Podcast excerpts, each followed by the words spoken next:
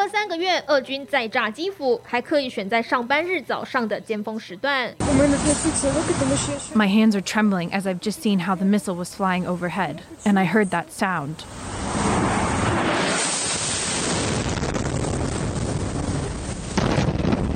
不止首都基辅，乌克兰指控俄罗斯发动超过二十架无人机和八十多枚飞弹攻击，从西边的利维夫到东南边的扎波罗热，八个地区全都炸声隆隆，死伤人数还在上修。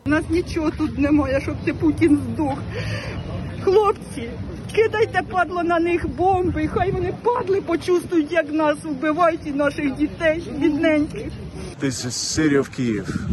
Just uh, an hour ago, this attack killed civilians. 飞弹击中繁忙的十字路口，车子起火，路人无端命丧黄泉，连儿童游戏场旁边都炸出大洞。乌国总统痛批俄军行径是恐怖攻击。 Україну неможливо залякати, тільки ще більше об'єднати. Це характерна тактика терористів. Вони хотіли нагнати більше страху і зачепити більше людей. Вони зачепили. Вони зачепили увесь світ. 几天前，连接克里米亚和俄国本土的克赤大桥被炸，俄国一口咬定基辅搞鬼，公布俄军舰艇发射飞弹的影片，摆明十号这波轰炸就是在报复乌克兰。 нанесен массированный удар высокоточным оружием большой дальности воздушного, морского и наземного базирования по объектам энергетики, военного управления и связи Украины. 攻击造成乌国多地停电，当局紧急抢修，官员呼吁大家暂时节约用电。 всім нам, українцям, згуртуватися із 5 години вечора до 22 години вечора, мінімізувати користування електроенергією. 克赤大桥目前已经恢复一般通行，但是货运卡车仍然要等上好几天才能够上渡轮。乌克兰炸了这个克里米亚大桥之后呢，我们看到普京怒了。这连续三天，包括星期天、星期一、星期二，俄罗斯真的是这样铺天盖地的欺负乌克兰。我们来看到，包括民宅，甚至连在基辅的驻德国大使馆，他都敢炸。那么，根据乌克兰最新的资料看出来说，总共今天俄罗斯发了八十四枚巡弋飞弹，二十四架无人机，而乌克兰总共拦截了四十三个这个巡弋飞弹，十三台无人机，将近有五成左右。专家说，乌克兰拦截能力增加了，而这个五成的拦截能力也让我们台湾当做借鉴，意思就是说，如果万一习近平发了疯似的真的欺负我们台湾的话，五成是我们国军一定要守住的防线。呃，我们台湾国军的能力应该会比现在的乌克兰来的更优秀，更高了但是哦乌克兰今天展示出来的，其实已经比二月二十四号乌俄开战的时候来的更优秀了。为什么这样讲呢？首先，我们先讲啊，因为克里米亚这个克制大桥呢，被等于是说它被炸断嘛。那炸断这件事情呢，其实对普京的面子来讲，这是非常大的这个的下柄柱的行为啊。为什么这样讲呢？因为你要知道，当初呢，这个二克制大桥通车的时候，普京两次哦。公路普京去一次，开车过去，然后呢，这个铁路普京自己也在车上去通一次，所以你知道这两次对俄罗斯来讲，对普京来讲，面子上等于是大俄罗斯、大斯拉夫民族的一个实现哦。可是这样的一个实现，你既然哎直接把它炸断掉，而且炸断的过程，我请问各位哦，大家不觉得那个卡车经过的时候，上面那个燃料罐两个同时时间点非常的精准的都在一起吗？所以这就是为什么再怎么样，普丁哦要自圆其说，说这只是单纯的意外，他也交代不过去。所以呢，普丁在国内哦面对到非常大的压力，大到什么程度呢？大到你今天看到英国《镜报》所传出来的消息说，大概普丁调了一点八万名的卫兵守在莫斯科的入口，为什么？因为怕会有军事政变。然后另外一则相对应的消息是说，这个在莫斯科呢，普丁呢压了一批的军人，也是怕军事政变。所以这两个消息同时传出来呢，不免让人家觉得说这太巧合了。所以这也是为什么普丁在这个时间呢，又换上，而而且真的是在克赤大桥炸断之后，换上新乌克兰战场的指挥官。换新的指挥官，猛力的威力会更强。因为这个新指挥官的主张就是要对乌克兰全境进行狂轰滥炸，炸基础设施，炸水电设施。是，所以各位去看哦，这个普京说要炸的时候呢，哇，这个很多俄罗斯的媒体跟中国的媒体一整个兴奋起来啊，一直在报道说这个普京呢终于要发威了。可是等等，什么叫普京终于要发威了？是大家要注意到的是乌克兰的防空能力在发威，有进步。为什么？因为我们告诉大家三件事情哦。第一件事情，三件事情的第一件事情是，普京这一次呢，根据乌克兰的统计，大概射发射了八十四枚的导弹。嗯这八十四枚的导弹呢，有从哪里来的？它有从这个我们说轰炸机来的，然后也有从这个陆地上来的，有 S 三百来的，然后呢也有这个潜舰所发射出来的，等于说各式各样加起来，你凑起来也不过才八十四枚，这跟俄罗斯过去已经打了三千多发的导弹比起来，小巫见大巫啊。然后最重要的是要讲第二件事情，这八十四枚的导弹呢，你知道分在几个地方？分别落在乌克兰的十个城市里面。那这十个城市，乌克兰打下几枚？八十四枚，乌克兰打下超过四十五枚哦，刚说将近一半嘛，是四十五枚。所以这就是为什么你听到数字超过一半呢？这跟乌克兰二月二十四号的防空能力比起来，差太多了，进步很多啊，进步非常多。不但很多，他还告诉你一件事，因为俄罗斯的无人机打到快干了嘛，俄罗斯跑去找谁掉头寸？跑去找伊朗掉头寸，调伊朗的无人机来，结果。这一次跟着导弹轰炸里面呢，出动了十二架的无人机，打下几架呢？打下九架的无人机，这个比例比一半还要再高哦。所以你可以看到这一次乌克兰展现出来它的防空能力，跟二月二十四号的时候呢比起来是进步非常多。所以今天是由乌克兰的最高，我们说他武装的司令扎卢日内自己出来告诉大家说，我们现在防空能力有进步，不但有进步，而且我现在讲第三件事情。第三件事为什么重要？各位。他轰炸的地方呢，有德国大使馆的签证处，轰炸的有三星的大楼。你要欺负人家三星是私人公司也就算了，因为这个时间哦也太刚好。就是韩国呢，大家本来以为说他没有出出售军购给这个乌克兰，结果呢，三星在近期呢真的出售了一批军购给乌克兰，但是是由美国来买单，不是由韩国来买单。所以对南韩来讲，他是做生意，卖了一批的武器给这个乌克兰，然后美国政府来出钱。可是呢？对这个俄罗斯来讲呢，哎呦，这么刚好这一次的导弹呢炸到三星的大楼，所以有乌克兰人在开玩笑说，哎，这个这样子三星以后还要在俄罗斯开展业务吗？可是各位得罪三星这不是最重要的，得罪德国才是最重要的。为什么？德国从今年五六月开始呢，因为我们知道战争是二月二十四号的时候乌俄开战嘛，那从五六月开始呢，德国讲了好几次的这个要军援乌克兰。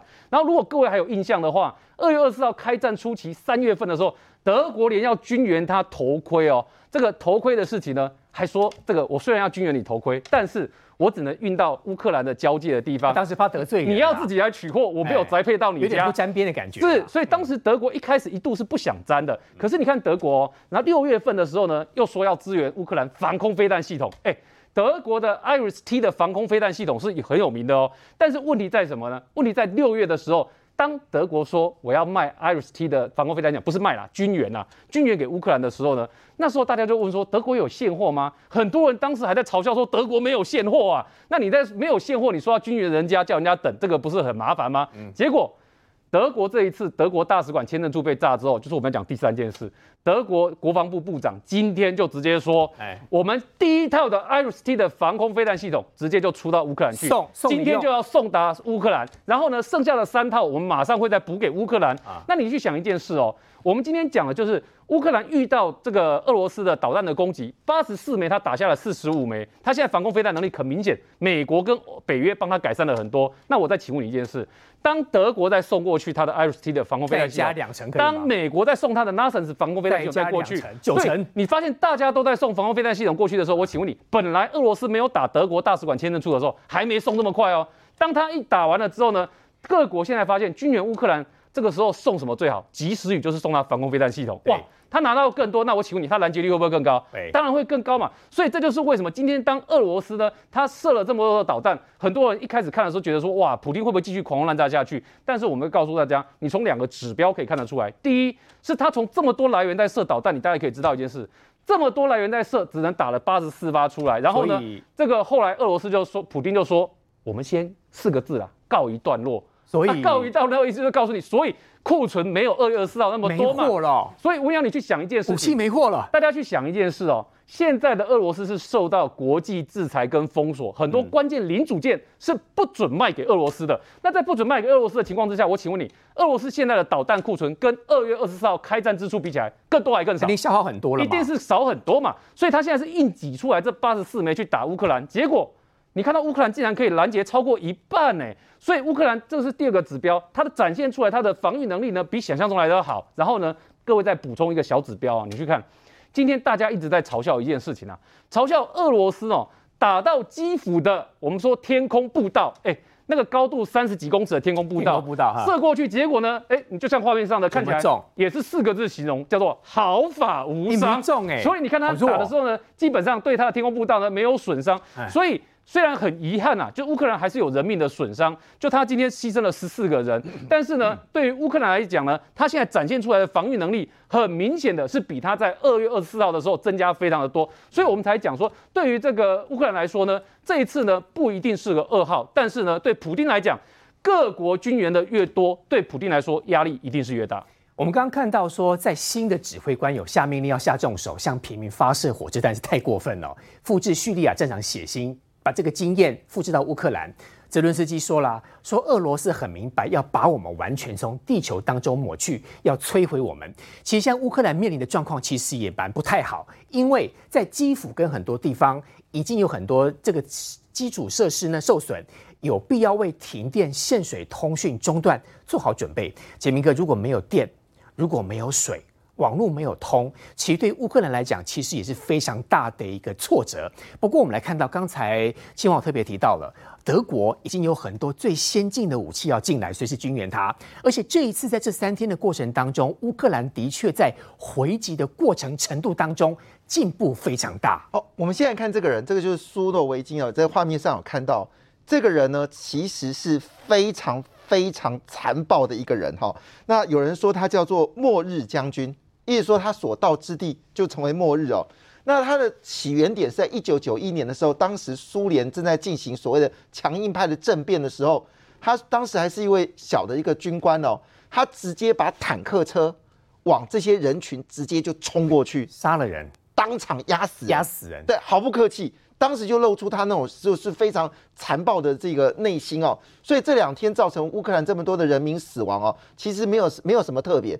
当时他在叙利亚发生了血腥的镇压的时候，当时因为我们说这个呃民众是反对叙利亚的这个政权嘛，所以很多民兵其实声势很很大嘛哈。他认为这些民兵呢就藏在学校、校园、教会、还有民宅以及公园，你知道做什么动作吗？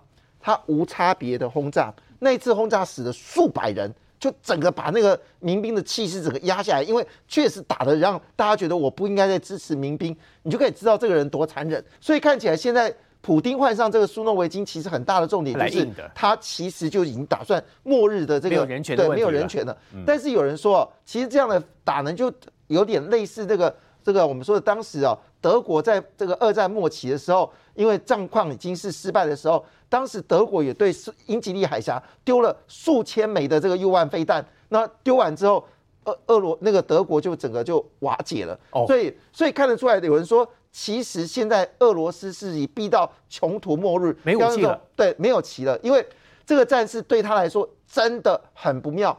那当然，当时啊，苏诺维金对叙利亚这个轰炸的时候，他也轰炸一个很重要的点，他要彻底解决这个民兵，所以他对于所谓的。电跟水的设施呢，他也是无情的轰炸，所以这次我们可以证明，整个动作呢，应该是苏诺维金来做指挥官的一个重大的一个一个一个政策，所以他们也对停电来部分，因为冬天快到了，那么他想说，当时的这个西方世界就是因为他停工这个瓦斯嘛，造成。这个物价大涨，然后大家电力不够嘛，所以他因为说冬天快到了，如果我能够把你电跟通讯断掉的话，会不会让乌克兰的抵抗的这个心情、抵抗的意志来做瓦解？这很残忍。所以这个人是非常残忍的，他非常非常的粗暴，非常非常残忍。所以以这个角度来看，当然这个这个责任司机就说啊，你打算要把我们从地球抹抹掉吗？但是他们绝对。不会这不会这么放弃。可是你知道这次这个突袭哦，不但是让这个俄罗斯这些强硬派开心哦，甚至让这个人非常开心。这个是俄罗斯的一位资呃资深记者，叫克拉索夫斯基哦，他其实非常赞成哦，就是普丁要去攻击乌克兰。但之前呢，乌克兰呃因为战事不顺嘛，他曾经痛骂普丁不够强硬哦。结果你知道吗？当看到这个画面的时候，看到乌克兰被烂战的时候，你看知道什么东西？他咧咧嘴大笑。跳舞的影片，帽子上面有象征俄罗斯胜利的日志。哦，这几天他高兴。所以确实有让这些俄罗斯的强硬派，他们也接近到疯狂的状况。那这里面最疯狂，当然这边最疯狂的人就是白俄罗斯啊，因为白俄罗斯一般一一直都是观呃就是观望嘛，他们都没有去赞助嘛。那为什么白俄罗斯一直没有赞助呢？因为它内部的反弹声音很大，它对白俄罗斯而言。其实内部的这个民众的这个维稳才是重要的，所以他一直都保持一个距离嘛。不要加入战。就你知道上次我们说他们少了一百五五十万套这个呃冬天大衣吗？对。就白俄罗斯把这个生意包下来了，所以白俄罗斯在改变。那最近的状况是哦，他们可能会协助哦，就是俄罗斯呢，在这个就是我们说的这个呃，就顿巴斯的战役呢，可能会帮忙，也就是说从白俄罗斯呢调兵过来。但是有人解释哦，以白俄罗斯这种的现在的经济状况呢，其实是应该是 bro bro 就是宣 lost 就是一种就是呃宣就是这种一种比较是呃夸张的做法，只是噱头而已。噱头，因为为什么？因为现在最新的战况是赫赫尔松这部分呢，从原本四百公里，其实已经占领一千公里，所以乌克兰战士非常的灵活。原本我们要他以为要打这个我们亚速亚速海嘛，结果没想到打亚速海的过程当中。赫尔赫尔松又开始攻击了，虽然可能在这个蒂诺伯河的地方呢，基本上已经快变成都是乌克兰占领了，所以以这个角度来看的话，其实对俄罗斯战事非常不顺。那我们来看这几个画面，相当精准哦。那有一种有这种武器叫神剑，这个 N 九八二哦，这个神剑 N 九八二是多精准呢？就是画面上呢有就是有一个这个榴俄罗斯榴弹炮哦，那俄罗斯榴弹炮对它直接就砰一声就把你这个全部。歼灭掉，非常的精彩，打一发就变成这样子。没错，他们就是这个密集的攻击。那我们都知道，他们这个密集攻击是非常强悍的。不止如此哦，事实上还有画面，就是俄罗斯一排的这个这个呃，就是我们说的补给车啊哈，他们以为停在这路边呢哈，没事有没有？他以为没事，结果呢，好像我看这个没事的时候呢，突然之间呢，他们就一个无人机过来看到哦，看到俄罗斯锁定俄罗斯一排，就这个这个画面就一排锁定。接着他车那个无人机一退完之后。砰一声，瞬间呐，那一排我们就可以说他们精准武器打得非常精准哦，就是一排的这个所谓的这个呃这个运货车，每一每一台车都中。所以第一个阶段是无人机先了解位置，对位置部分发回讯号，是的，直接就打就全中了。那你知道这个现在状况这样子哦，就是很可能哦，这次打到德国的这个。驻乌克兰大使，德国怒了，这个人是生气了。所以刚才我们说，亲王所说的会提供这个防空飞弹，那美国也要提供防空飞弹哦。美国这次也开始要提供防，因为这确实有效。事实上，最最精彩的部分事情是，既然有乌克兰的阿兵哥直接拿这个监视飞弹直接 K 掉一个导弹，哇，超精彩的，太厉害，这么精准。那为什么会有这样情况呢？可能有人解读就是说，其实有些导弹的轨迹呢，美方都已经知道了，所以告诉正好当地正好有乌克兰军队在这个导到导弹要经过的地方的下方，然后赶快跟他讯息说有导弹在前面了，在哪个方向？因为你知道导弹速度很快，其实你你要反应是来不及的，所以他在哪个方向，你朝哪个方向射击。他就监视飞弹出去修剪，哎，这好监视飞弹 KO 掉导弹，哎，一个小兵可以就一个监视飞弹可以打掉一枚导弹，哎，这个成本太划算了，这个太不可思议。就是说，现在这个战事已经变成是这个我们说的这个谁能够知道对方的动作，直接直接攻击。对，但是我觉得对俄罗斯可能恐慌要开始了哦。我现在给看画面呢，就是德国最厉害的 PZH 两千哦。那么在两个月前的时候呢，已经送了七台给他哦。那这个是这个乌克兰的阿兵哥说。他们只花两个月去学习这个武器，基本上就等于是不用学嘛，就这武器很自动化嘛。而且对，而且你注意看哦，这个自走炮上面只有几个阿兵哥，一般自走炮可能要三到四个阿兵哥以上嘛，哈。对不起，这自走炮只需要两个阿兵哥，有很精简的人力哦。两个阿兵哥，然后你知道它有多可怕的事情是什么呢？它全动自动化，当你把当它你透过无人机或者是其他雷达系统或者反反火炮雷雷达锁定目标之后，这个讯号。这个坐标一打进这个 PZH 两千之后，嗯，你知道会发生什么事情吗？它这个这个电脑就会告诉你，你现在定位往左往前走，走多远，停下来，然后呢，你就可以发射了。它连告诉你位置，就是你你的最佳位置都可以给你算好，这么精准。而且你知道吗？它是自动给弹，就理论上一分钟是打三发，不用人力充填。对啊，不是人力充填，它是那个炮弹跟这个炮药是分呃火药是分开的，所以呢，它是。你打完一发，那个炮弹就自动充填完之后，里面的阿兵哥就拿那个火药，火药，火药白色圆一个圆圈，皮是很大，就直接塞进去。那塞进去不是要我们说一般画面说你要射击的时候是按键或者做这个动作吗？他不是，他把这火药放进去，转身之后在一个荧幕上面直接就点那个目标啊，他几乎全自动就出去了。点那个目标，点完之后就中了。那个炮弹一发啊就中。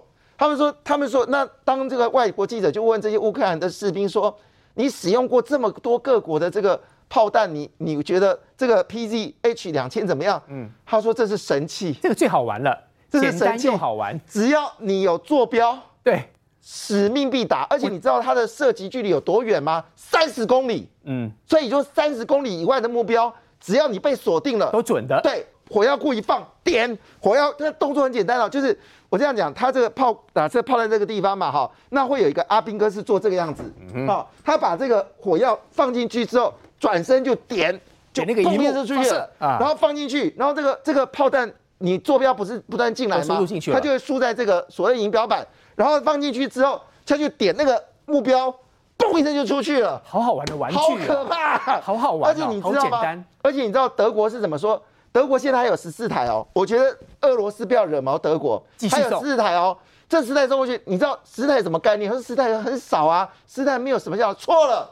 你知道德国自己认知哦，德国这么大的空这么大的国土哦，啊它只要九台的这个 PZH 两千呢，就可以控制德国境内的这个，德国要控制整个德国，只需要就就就九台通过任何要侵入德国的这个炮火就够了他要。送十四台给乌克兰，九台就够控制德国，德国那十四台到乌克兰会是什么状况？他要打下三个俄罗斯，这样吗？多可怕的事情啊！所以我们看到这个事情的结果，事情是俄罗斯其实现在很大的问题是西方的精准武器加上他们这种超前的这种所谓的锁定目标及反火弹的这个雷达，也就是说，今天俄罗斯的阿兵哥只要发射火炮之后，他立刻就要跑。嗯，如果他不跑，很快的时间里面，他就变成是上天堂的人。嗯，希望兄，我知道其实这一次乌克兰在回击的部分，除了能力增加很多之外，泽伦斯基其实也一直不断跟大家做新战喊话哦，有包括说俄罗斯说飞弹击中所有的目标，泽伦斯基说这是撒谎。俄罗斯向乌克兰发射的八十四枚飞弹当中，有这么多被击落，有这么多自杀无人机当中有十三架被击落。不过我们来看到，的确刚才有特别提到，除了白俄罗斯之外，邻国的摩尔多瓦也遭池鱼之殃。看来这个战争有越来越扩大的趋势，好像你在旁边多多少少可能会因此被拖下水。因为摩尔多瓦就是在乌克兰的旁边嘛。那我刚刚是不是有提到一件事？就俄罗斯这次发射出来导弹，这八十四枚里面，其实来源有很多种，它不是只有单一的来源。所以摩尔多瓦在旁边呢，它有可能，比如说是由它黑海舰队所发射出来的飞弹经过摩尔多瓦，这是有可能。所以摩尔多瓦才会召见俄罗斯的大使，要他要求解释。但是摩尔多瓦呢，其实坦白说，在这里面呢，我觉得他也不会参战。这里面最主要的是白俄罗斯，因为白俄罗斯今天其实做了三个很重要的决定。哪三个很重要的决定呢？白俄罗斯今天做了几个决定。第一个就是刚刚杰米所说的，这个冬装你们不够的，我们来支援。哎，你要想说乌克兰到了冬天，那个是非常冷的呢。做了这起生意哈，是，然后呢，在这个时间点最需要冬装时间点，竟然还是由俄罗斯的退役将领，还身兼俄罗斯国会议员出来质疑说，怎么会有一百五十万套的冬装不见？内斗哎嘛。这个是俄罗斯国会议员讲的，不是什么小报小报什么小道消息哦。所以这第一个消息出来，这个是白俄罗斯说好吧，那你们这些冬装不足的部分，我们来想办法帮你包。可是你要想说，白俄罗斯能包出那么多的产能出来吗？这是一个问题。第二个问题是什么呢？第二个，白俄罗斯今天做的事情是援助俄罗斯坦克，这就是我刚刚前面在跟文瑶讲的，俄罗斯现在哦。面对到国际的制裁，做坦克有问题，做飞弹也有问题。做坦克有问题，也不是我们讲的，是俄罗斯的乌拉尔车辆厂，这帮俄罗斯制造坦克，他自己说的。自己说能产能他不足了自己说我们做不出来，因为我们的零组件被封锁，而且是哦德国的关键厂商不供货给我们。德国是，所以俄罗斯自己的坦克不足，然后这个白俄罗斯说，那不然我们也援助你坦克。所以其实已经有画面，大家有看到说，白俄罗斯已经有坦克，有一批 T 七二的坦克。坦白说，T 七二也不是最先进的坦克，但是有一批从白俄罗斯境内把库存。出货到这个俄罗斯去，所以等于说他提供给在乌克兰境内的俄罗斯的军队要使用，所以从里面你可以看得出来，俄罗斯的坦克也不够了。那第三个最重要，因为今天东西方的媒体都有报道，俄白俄罗斯的总统卢卡申科竟然怎么说？他既然说这个，因为乌克兰呢可能会入侵我们白俄罗斯，所以我们白俄罗斯要跟俄罗斯共组联盟。抵挡乌克兰，哎，吴娘，你有听过？话他怕了套过来讲也可以的吗白？俄罗斯怕乌克兰打他，而而且最重要的是，请问乌克兰到目前为止什么时候有能力还可以有余裕？我们讲说余裕，就他现在光抵抗俄罗斯都来不及，他哪有余力还可以分兵打白俄罗斯？乌克兰拿到国际的军援越来越多，他也怕了，他也紧张了。不，他不是怕，他是受到普丁的压力，所以他是怕普丁，因为对普丁来讲，我的兵力不够嘛。因为牺牲了很多俄罗斯的大兵嘛，到目前为止最新的消息是说六万三千名俄罗斯的士兵战死，所以等于说他兵源不足嘛。那兵源不足动后备兵，可是后备动员兵的问题是什么？训练不足啊！我跟你讲，那些兵很多是连三天训练都没有就送到前线去，所以他需要谁支援？他需要白俄罗斯动员他现在训练有素的一些军人嘛。所以当白俄罗斯讲出这句话的时候，大家就注意一件事。白俄罗斯真的要成兵到乌克兰的边境吗？还是白俄罗斯的总统他只是讲讲而已呢？所以现在反而是白俄罗斯要去跟俄罗斯站在一起，才变成是大家比较关注的国际事件。所以很明显，俄罗斯的兵除了训练不足之外，杰明哥告诉大家，他们的设备真的是烂到我们来看一下这个画面哦，你会以为这是二战的装备吧？这个很像嘛，因为我们是我们现在装备，第一个你一定要有防弹衣嘛，哈，防弹衣一定要。他有穿吗？对，没有。另外，你的这个钢盔不是现在钢盔不是个，现在钢盔都要可以架设各式各样的的零件，电视镜啊，或雷达但是这个钢盔看起来就像二战钢盔啊。他们的他们的钢盔现在长这样。然后对，然后呢，你看哦，他们的这个这个所谓的这个枪支看起来也非常的弱。呃，他这个服装非常的这个弱，我们乍看之下以为这画面是二战的俄罗斯的这个部队的画面，错了，很像这是补充兵现在的画面，对不对？这是补充兵现在的画面，所以俄罗斯现在的状况已经不是单纯就是它的精准的这个精变不够，现在连阿兵哥的这个服装都不够，而且你知道为什么这次普丁会非常的愤怒？不不只是克里米亚大桥是他的一个所谓的这个经典之作之外，其实他们研究出来这个炸弹绝对是有这个这次爆炸。不是不是非同小可的，这是在亚速海哦，亚速海现在基本上全部是掌握在俄罗斯的手里面哦。乌克兰怎么水鬼有这么厉害？这么厉害，可以潜到这个地方，装备好所有的炸药，而俄罗斯竟然没有感觉，这问题很大，非常大。所以他们怀疑是不是西方已经介入了？是不是已经有所谓的西方的这个，就我们说水特种部队啦、特种部队等等，或者是乌克兰其实已经控制这个海域。所以这个情况下，当然对于普京来说，哎，亚速海是你，你今天把这个整个亚速海都已经占完了嘛？包括亚马利坡，你其实整个都拿下来，你怎么可以有可能让对方是用所谓的摆好所谓的这个地雷、水雷？然后让它炸掉呢？这面子是在丢丢光当然丢光了。这他们觉得这不可思议的事情。所以为什么这次普京他一定要做出这种滥射的动作？因为他没有办法让民众给交代说，你的所谓的经典之作克里米亚桥竟然可以被人家布置水雷，然后直接炸掉这么一段。那我想有第一次，那会不会有第二次呢？所以这件事情当然让普京非常生气。所以我们说这一次无差别的伤害，其实普京心里面的痛哦，可能比大家想象更痛。我要跟柯志恩教授、柯志恩博士反映一下，他跟我切割爱情摩天轮了。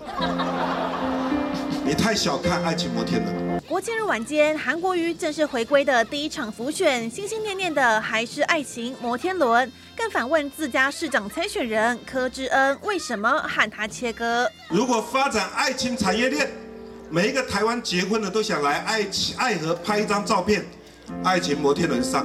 繁荣我们的婚纱礼服，繁繁荣了我们的糕饼店，爱情产业链。我特别跟柯博士啊道歉一下，我没有跟他解释清楚。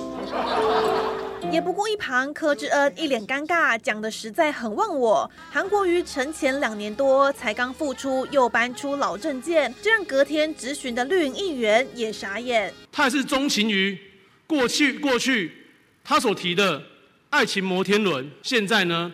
市政府所做的事情，已经为高雄的观光人潮带来很新产值与人潮。两年过去了，这个人嘴里依然只有爱情摩天轮，看到他没什么长进，高雄人也就放心了，再次证明当初罢韩的决定完全正确。就连罢韩四君子张博洋也质疑，这根本是韩国瑜付出的起手式。不过倒是柯志恩跳出来替韩国瑜缓颊。我想韩市长他最主要表达就是说，高雄其实可以发展这个爱情的链啊。就的政策来说，我们本来就是认为高雄的这个所谓的服务链跟这个这个观光本来就是要多元化。昨天有看到韩市长哈，他的。呃，气色非常好啊，呃，中气十足，而且精神抖擞很好。也欢迎他多回来啊啊高雄走走了哈，各项的建设。啊，也都有啊非常多的这些进步。韩国瑜重回高雄，老朋友陈其迈表示欢迎，但更想让他看看高雄的进步。被腰斩的爱情摩天轮，恐怕只能留在过去。韩国瑜重回高雄，陈其迈市长说欢迎回来。其实这对于推广高雄的知名度是有帮助的哦。不过韩国瑜到底是选举当中的补药，或者是泻药？专家说，那边酸乙烷哦，应该韩国瑜会帮忙到了。那边酸起定，它应该就是一个泻药，因为韩国瑜的正反两面真的是落差非常大。不过我们来讲哈，这。酸季武韩国瑜给个金醋比哈，敏凤姐来帮我们说说，这一次韩国瑜的金句又开始出来了。好，刚才他跟这个柯志恩说，你为什么要说我的爱情摩天轮不好？哎，他其实用很巧妙的方式帮自己辩解我的爱情摩天轮，然后用这个方式多多少也拉抬了柯志恩的声量哦。对，但是声量不晓得是正的还是负的。可这个韩国瑜昨天去的是这个许坤元议长女儿的这个台。然后前面还讲的还蛮温馨的，我看到那个我自己也觉得好感动哦。对他讲他跟这个许议长见面的场景，然后讲说这个这个许许彩萍来找他的时候，他的心里在有小剧场，说他是要官呢还是要什么？结果呢他是要什么年轻的这个基金怎么样？所以他当场就觉得捐捐了多少钱？哎。好像很正常哦，好像韩国语正常了。可是到告诉各位，韩国语真的没有让大家失望。在这个十几分钟之后，他就开始恢复他的正常发挥了，然后就开始问柯志恩：“柯博士，我的爱情摩天轮是不是怎么样？你为什么要切割？然后我是不是没有跟你讲清楚？你我们的产业有多大？怎样怎样怎样？他又来了，他终于又恢复原形了。然后。没有，从来没有让大家失望。那这爱情摩天轮在高雄，其实已经是一个笑话了，甚至是在全台湾，大家都拿来做一个取笑的一个一个动作嘛。然后你整个爱情爱情摩天轮，他会讲说哦，对我没有跟你讲清楚礼服跟这个所谓的拍照拍照的产值多少？对，好，那他你看。他深深刻刻的这几年来，还是在计较他的爱情。他说：“如果每对新人都来高雄拍个照，促进观光，多厉害！”对，所以可以产生多少爱情产业链的产值？有办法吗？你就计算，你就你就计算清楚嘛。那问题是，这个呃，我韩韩国瑜先生，我就想要请问一下，当你做韩市长的时候，你有没有评估高雄的爱河是哪一块土地可以盖摩天轮？你要有爱情产业论产业链的头的最先开头开始，就是你在爱河旁边要找一个土地，这个土壤土壤要非常坚硬，对，可以撑起那个摩天轮嘛。他都没有提出他的想法，完全都没有找到地方，那就是画空想而已，是这样吗？对。然后后来这个有人在这个当地就讲过了，高爱河旁边两边的土壤没有一处。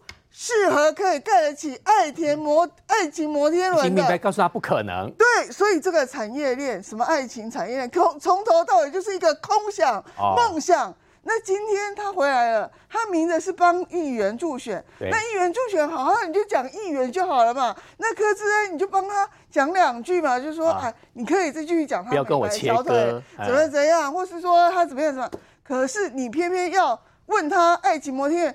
我请问你是在帮柯震助选，还是在帮自己的政策要平反啊？帮自己平反比较多吧？对嘛，就是那你平反你的政策之后，对柯志恩是好的还是坏的？呃，不知道。当然是坏的嘛。坏的。如果你的政策是好的，你就不会被罢免，对不对？大家就会拥护你的政策，继续在高雄发扬光大，然后整个繁荣高雄或者怎么样嘛。可是没有，你今天是罢免离开高雄的，那你就显然说你的政策并没有被高雄市民接受。那你今天要求一个国民党的候选人、市长候选人承接你那些听起来很奇怪又没有办办法计算产值，又不想要从头哪里开始的这个产业，那你请问一下，你是在助选吗？你是你是在记恨？柯志恩吗？对，柯志恩只能很尴尬的用切割的方式，然后笑笑的这样子，怎么回答都不对啊。可是柯志恩当年是你的受害者，他在板桥跟罗志恩打的这个平分秋色的时候，就是因为一个美白小腿之后，他就落选了。然后柯志恩在选后就毛起进来报仇。他跟那个李艳秀两个就讲，就组成一个理科太太，然后每天就直播，然后又开始讲取笑这个美白小腿。然后柯志恩宣布参选台北呃高雄市长的时候，一开始被问到爱情摩天轮的时候，他马上切割。这绝对不是我的政策。李凤姐，我听你这样讲哦，应该很多人很爱韩国瑜，应该很多人很怕他，应该很多人是你连碰我都不要碰我。那像什么地方会蒋万安啊，就不敢碰。你柯志恩那，然后你又硬逼当着面。逼柯志恩，那柯志恩第二天之后讲说啊，我是什么什么，哎，你你要去助选，怎么变成人家的为难，怎么变成难难题啊？所以说他回来之后，我觉得当然对于带声量、带议员的这个热度会有帮助。嗯，但是呢，他如果再去争取要为自己漂白、为自己的政策漂白，我觉得那只是对一个。对这个国民党的候选人跟选情更加伤害嘛？如果他要敢，如果国民党真的可以敢呃接受他的话，请到双北来，尤其是台北，有面对蒋万安，蒋万安诚实讲出韩粉是无呃是没有理智的，看韩国瑜是不是要找蒋万安也算个账啊？美凤姐丢了两个风向，一个风向是请韩国瑜来台北，看韩国瑜跟蒋万到底合不合得来。如果韩国瑜要来帮侯友谊助选，应该是市长应该会说不要。哦，他是避之唯恐不及啊！他他为什么要避开他？为什么？因为其实哈，这个在二零二零年在选总统的时候哈，这个韩国瑜选总统，侯友谊就跟他做切割啊。只要是这个韩国瑜到新北的场。韩国瑜都说他有其他行程，两个就是避不见面。那就算是必须要同台的时候，其实这个侯友谊的脸哈脸色都不太好看，因为他知道嘛，就是说韩国瑜那一套。在高雄或许吃得开，可是，在新北市是吃不开的哈。那所以说，现在哎，为韩国瑜他是这个助选团的副团长，理论上哈，他都可以全国去助选了哈。那可是他如果要来新北的话，我相信侯友也是不会欢迎他的，因为侯友他说什么，他的竞选总部成立哈，也没有邀请所谓的这个国民党党主席或是其他人来，都没有。哎，他说市民是大咖哦，其实不是，他不是，他的意思应该说。沃勒是大咖啦，对，其实他才是侯友才是国民党的大咖，其他的然后都是 B 咖或者 C 咖。我有听说韩国瑜这次出来在试水温，他想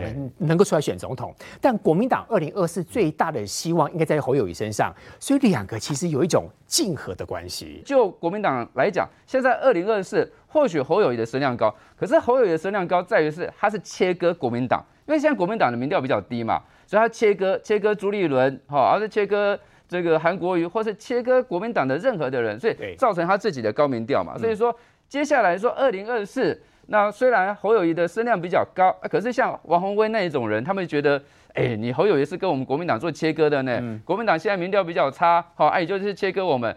虽然是政治的现实，他们现在不得不吞下这口气。对。可是二零二四年哈，说朱立伦要不要选？朱立伦当然想选二零二四啊，到时候会不会卡个什么条款？啊，那侯友谊不能选，或者是说侯友谊可以跟这个韩国瑜，他们或许也可以联手啊。哦，虽然说二零二零的时候他们是竞争的对手，哎，可是敌人的敌人就可以当朋友嘛。他或许朱立文可以跟韩国瑜两个手牵手，他就是要来抵抗这个侯友谊嘛。所以未来在二零二四年国民党的这个党内的初选哈，其实我觉得啊，现在。韩国瑜他为什么这个开始在浮选，开始在暖身？他也希望说，在二零二四国民党的党内初选，他本身应该是不会再参选二零二四啊。但是他在二零二四国民党内部的这个盘里面，他认为他是占占有一定的角色跟分量嘛，所以说他不断的浮选，那不断的制造这个声量，那我也很期待啊。哦，那如果你到新北来。那侯友也会用什么样的角度来看待你？他当然是希望说你不要来我新北，新北我的是熊大咖嘛，其他人都没有像我这么大嘛。啊，但是这个在年底选完之后，这个新北市这个，或是说，哎，未来国民党的内部会造成什么样的一个哈？比如说，呃，合纵联合呢，或者是说这个谁跟谁在一起对抗谁啊？我我觉得哈，现在开始就看出端倪了。那在选完之后，马上在国民党内部的矛盾就会出来了。韩国瑜的京剧呢，来请教杰明兄哦。我今天看到说韩国瑜京剧又来了，其实我也开始眼睛为之一亮。这种京剧有很多时候是褒，有的时候是贬。不过韩国瑜就是有这种能力，他把他说他比用蜘蛛的方式比拟他跟高雄市议长这个许坤元的情谊。他说人呢像蜘蛛一样，被亲情、被爱情、被友情等情网包围。然后呢，我觉得他可能没念没有念过生物吧。前阵子在屏东的一个，就是我们说的一个嗯园区，然后呢，它是一个生态保护园区，然后有一个人面蜘蛛包了一个网，然后接着是蝙蝠哦，蝙蝠被那个网给这个就是缠住了。哎，那只人面蜘蛛呢，那个那个蝙蝠长得比人面蜘蛛还大哦。是，那人面蜘蛛很开心啊，就把那个蝙蝠呢当食物呢就把它吃掉了。蜘蛛吃了蝙蝠，对对对，因为那蜘那个蜘蛛被蜘蛛网给包住了，啊。所以我我就不敢人蜘蛛蜘蛛这东西对昆虫来说，那是一个非常可怕的、很可怕的陷阱啊！不论你叫不论你是叫做唐呃长呃，不叫你不论你叫做蝴蝶还是叫做任何的昆虫，一旦被蜘蛛网给碰到之后，你就变成蜘蛛的食物。啊。所以他拿蜘蛛网来比喻所谓的亲情、爱情、友情，正好相反，蜘蛛网就是一个食物链，它就是把所有任何掉进网里面全部吃掉。哦，所以你是要吃掉谁啊？所以你前故意要吃掉谁？对，我不知道，你莫名其妙拿蜘蛛网来做例子，还说这是亲情、爱情跟友情。我第一次听到这么荒谬的话，他可见他连生物都没有学啊。蜘蛛网是一个很可怕的怪兽，好不好？所以这是第一点。所以你知道韩国瑜他所说的每一句话，你仔细听，乍听之下我觉得很嗨，好，所以看到那些韩粉又嗨起来了，好，一句一句嗨得更厉害。那我们知道韩国瑜叫九空了哈，那同行他也要人来疯，所以人多之后呢，他的疯狂的言论呢就开始产生了。另外一件事情，竟然把这个所谓的这个选举当做是八点档来看。他说，如果陈金麦当选了，哦，好了就没事了。然后柯震当选会一直谈，一直谈，一直谈。他在讲韩国语啦。韩国瑜当选的时候，确实好在很多地方都在谈嘛，一直热到总统嘛。但是之后结果怎么样？韩国瑜最大的不断谈到现在，就是他被高雄人罢免。哦到现在为止，高雄还记得他们是全台湾唯一用这个直辖市罢免掉一个市长，对这是一个非常非常惨烈的经验。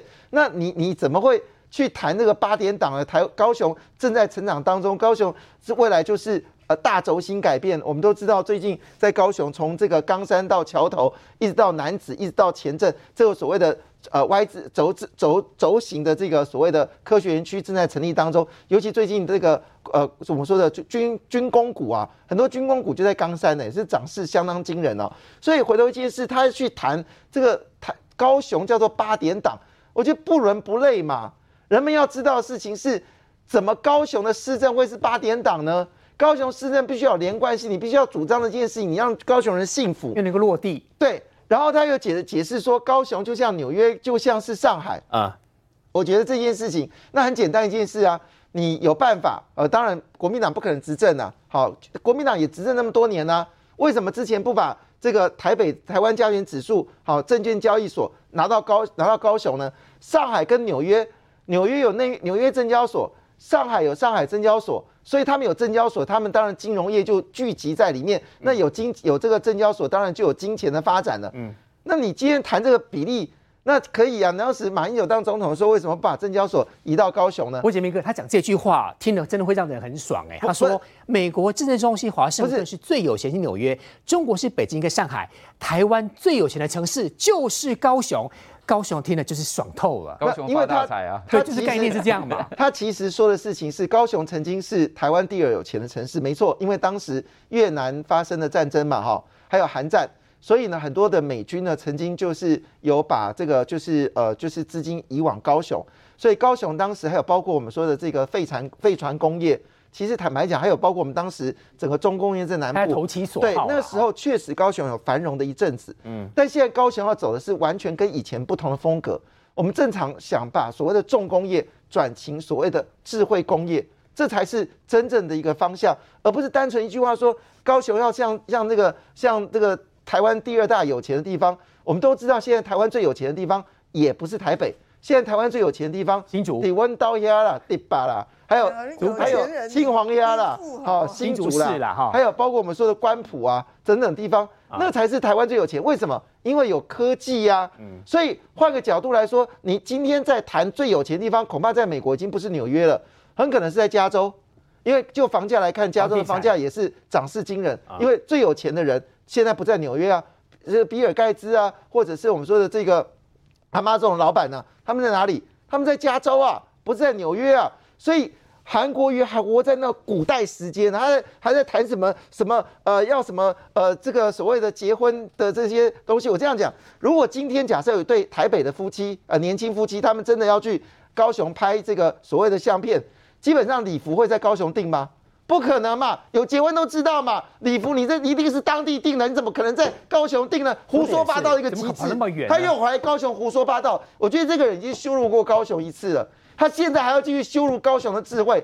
以前上次骗我们是因为啊，过去真的遇到这个马路上真的有坑坑洞洞，现在高雄坑坑洞没有，而且最近最爱和最红的就是放了很多玩偶，很多人去拍照。现在高雄美是因为没有你韩国瑜才美的。所以换个角度，你还是没有爱情摩天轮呢？爱情个鬼！所以回头一件事，在他的心目中里面，就是他的那个王小姐到底在不在了？新庄王小姐在他心目中是高粱酒，肚子空了直接喝了。他心目中里面有一点是高雄吗？我觉得今天讲这件事情的时候，高雄另外讲一句话说。韩国瑜那个骗子又来了，韩国瑜那个骗子又来了，韩国瑜那个骗子又来了，所以怪陈其迈很开心啊，说你现在养的白白胖胖，当然白白胖胖啊，哎，请问一下，你当时选市长，不是说你拿市长的钱要捐出来吗？你选总统，你不是那个钱要拿出来，你拿出多少？吃的白白胖胖，然后跑来高雄骗人，然后又又来羞辱柯志恩，秦王兄。那个男人到底是泻药还是补药？如果说以一般议员来讲，如果吹一下票，说不定声势会比较强。那如果以选市长来讲，我认为哦，他应该要去帮忙张善政。依稀记得当年张善政跟他搭档选总统、副总统嘛，而且张善政现在在桃园的选情其实也很紧张啊，因为郑玉鹏追得蛮紧的，所以他下一站建议他应该到张善政来一下，到桃园来创造一下声量。哎，但国民党态度看起来告诉你先不要。啊，所以补药跟泻药之后，还有一种叫补药啊？为什么叫做补药哈？我我们从哪里可以看得出来呢？你可以从国民党呢在帮张善政哦，在北桃园跟南桃园所办的这个总部成立可以看得出来，因为在十月八号跟十月二十二号都各有一场，什么意思呢？来，我们先看一下。这个是在这个十月八号，等于上个礼拜六的时候，这个南桃园哦，南区总部成立大会，就南桃园的总部的成立大会。这一场里面，你有没有看到有谁？有朱立伦呢？然后呢，你主席来喽？对，主席来喽。然后在这一场里面，张善政呢，你有没有看到韩国瑜跟他合体？这里面几个人就是没有韩国瑜在里面。然后所以你会发现在这一场没有的话，那你就会问一件事嘛：桃园有南桃园跟北桃园，南桃园没有，北桃园有没有？就现在呢，我们所得到消息是十月二十二号北桃园的这个总部成立大会呢，你知道有多少人会去吗？张善政找了卢秀燕，听说会去；卢秀燕、侯友谊也会去。真的。然后呢，听说他们也期望蒋万安会去，但蒋万安还不确定会不会去。对。但是就是没有找韩国瑜去。为什么啊？所以这跟刚刚坤城讲的新北状况又不一样哦。坤城刚刚讲说侯友谊的态度是，我也其他大咖都没有来，所以你韩国瑜不来刚刚好而已。对。可是张善政的状况是大咖都来了，但是就是没有韩国瑜。为什么啊？所以很奇怪哦，不要泻药现在又多了一个叫不要啊？为什么叫不要？啊，给大家看一下，连碰都不要碰啊。这个是我们在今天哦有一份新的民调，虽然这个民调结果呢跟现实的状况到底有没有符合，这是另外一件事情，但。他里面看到一个趋势，这个是汇流的民调，他说这个明天投票。